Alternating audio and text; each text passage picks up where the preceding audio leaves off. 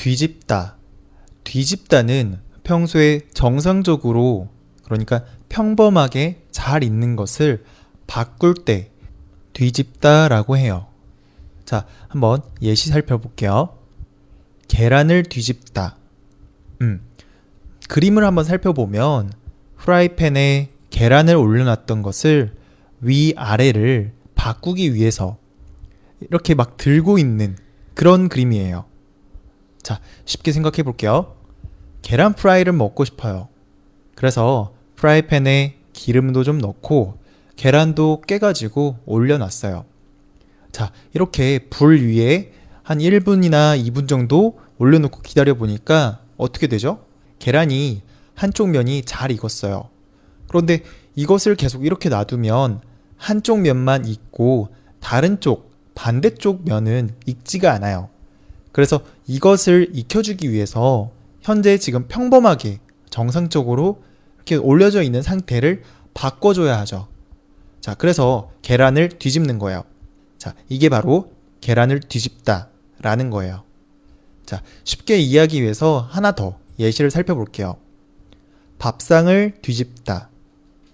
네. 이 이모티콘 알고 있나요? 카카오톡에서 많이 사용하는 이모티콘 중에 하나인데요. 주로 화났을 때 사용하는 이모티콘이에요. 어, 이 이모티콘의 상황이 정확하게 밥상을 뒤집다 라는 말과 진짜 정말 똑같아요. 음, 평범하게 밥상이 있을 때에는 어떻게 있는 상태죠? 어, 그러니까 지금 그림의 상태 이전에는 밥상이 어떤 상황이 있었죠? 밥상 위에 밥도 있고 반찬도 있고 젓가락도 있고 이런 정상적인 상태예요. 그런데 밥상을 뒤집었어요.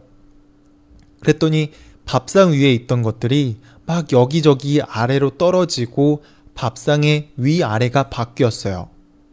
자, 이것을 가리켜서 밥상을 뒤집다. 밥상을 뒤집다 라고 한 거예요. 자, 아시겠죠? 음, 평소에 있었던 상태와는 다르게 바꿔서 위가 아래가 되고 혹은 안이 밖이 되고 또는 밖이 안이 되는 뭐 이렇게 평소와는 다른 상태가 되는 것을 뒤집다 라고 이해하는 거예요. 자, 조금만 더 응용을 해볼게요. 큰 점수 차이를 뒤집고 이겼다. 큰 점수 차이를 뒤집고 이겼다. 자, 이기긴 이겼는데 큰 점수 차이를 뒤집었대요. 점수 차이가 크게 났었대요. 어, 그런데 그것이 평소의 상태였었는데 그것을 다른 상태로 바꿔서 이겼다고 한 거예요. 자, 그렇다면 반대로 이전에 평소의 상태는 어떤 상태였던 거죠? 지고 있는 상태라는 거죠.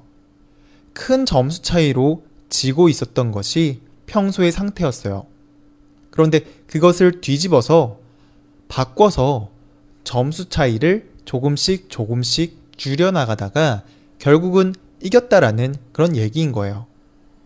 네, 좀 아시겠나요? 뒤집다. 잘 알아두셔야 돼요. 네, 마지막으로 문장 반복해서 연습하고 오도록 할게요. 계란을 뒤집다. 계란을 뒤집다. 밥상을 뒤집다. 밥상을 뒤집다. 큰 점수 차이를 뒤집고 이겼다. 큰 점수 차이를 뒤집고 이겼다.